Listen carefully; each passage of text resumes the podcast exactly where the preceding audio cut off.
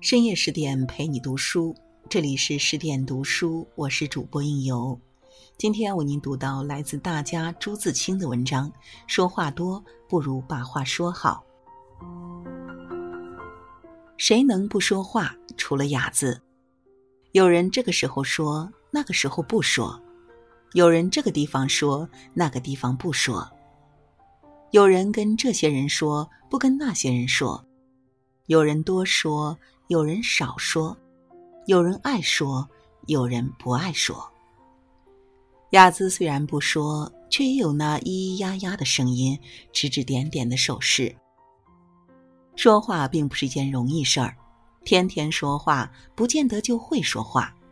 许多人说了一辈子话，没有说好过几句话。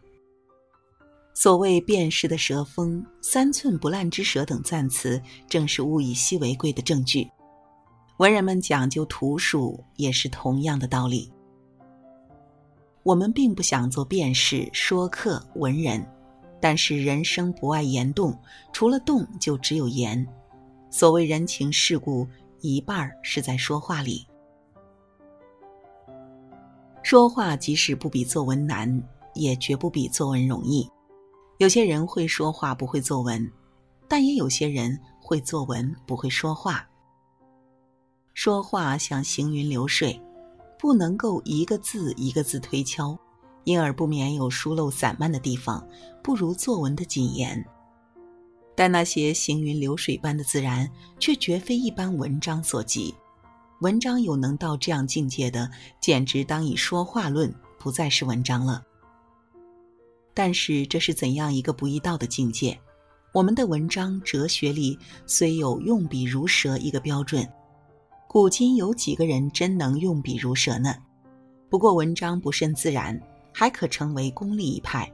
说话是不行的，说话若也有功利派，你想那怕真够巧的。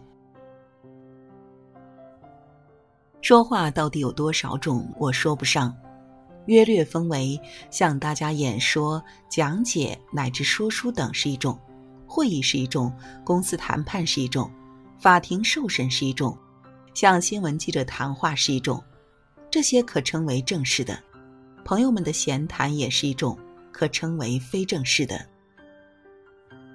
正式的并不一定全要拉长了面孔，但是拉长了的时候多。这种话都是成片段的，有时竟是先期预备好的。只有闲谈可以上下古今，来一个杂伴儿。说是杂伴儿，自然零零碎碎成片段的是例外。闲话说不上预备，满是将话搭话，随机应变。说预备好了再去闲谈，那岂不是个大笑话？这种种说话，大约都有一些公式，就是闲谈也有。天气常是闲谈的发端，就是一例。但是公式是死的，不够用的。神而明之，还在乎人；会说的叫你眉飞色舞，不会说的叫你昏头耷脑。即使是同一个意思，甚至同一句话。中国人很早就讲究说话，《左传》《国策》《世说》是我们三部说话的经典。一是外交辞令，一是纵横家言，一是清谈。你看他们的话多么婉转如意。句句字字打进人心坎里，还有一部《红楼梦》里面的对话也极轻松漂亮。此外，汉代贾君房号为“玉妙天下”，可惜留给我们的只有这一句赞词。明代柳敬亭的说书极有大名，可惜我们也无从领略。近年来的新文学将白话文欧化。从外国文中借用了许多活泼的、精细的表现，同时暗示我们将旧来有些表现重新咬嚼一番，却给我们的语言一种新风味、新力量。加以这些年说话的艰难，使一般报纸都变乖巧了。他们知道用侧面的、反面的、夹缝里的表现了。这对于读者是一种不容避免的好训练。他们渐渐敏感起来了，只有敏感的人才能体会那微妙的咬嚼的味道。这时期说话的艺术却有了相当的进步。论说话的艺术，从前著名的似乎只有韩非的《睡南》，那是一篇剖析入微的文字。现在我们却已有了不少的景经之作。鲁迅先生的立论就是的，这可以证明我所说的相当的进步了。中国人对于说话的态度最高的是妄言，但如禅宗教人将嘴挂在墙上，也还是免不了说话。其次是慎言、寡言、乐于言，这三样又有分别。慎言是小心说话，小心说话自然就少说话，少说话少出错。寡言是说话少，是一种深沉或真静的性格或品德；讷于言是说不出话，是一种浑厚诚实的性格或品德。这两种多半是生成的。第三是修辞或辞令。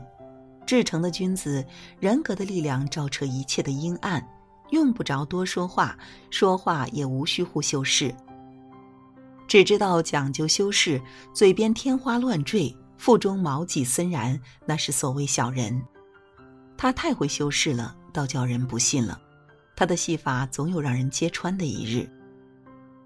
我们是介在两者之间的平凡人，没有那伟大的魄力，可也不至于忘掉自己。只是不能无视世故人情。我们看时候、看地方、看人，在礼貌与趣味两个条件之下，修饰我们的说话。这儿没有利，只有机智。真正的利不是修饰所可得的，我们所希望的只是说的少，说的好。好了，今晚的文章就为您读到这里。更多美文，请继续关注十点读书，也欢迎把我们推荐给你的朋友和家人，一起在阅读里成为更好的自己。我是应由，让我们在下个夜晚不听不散喽。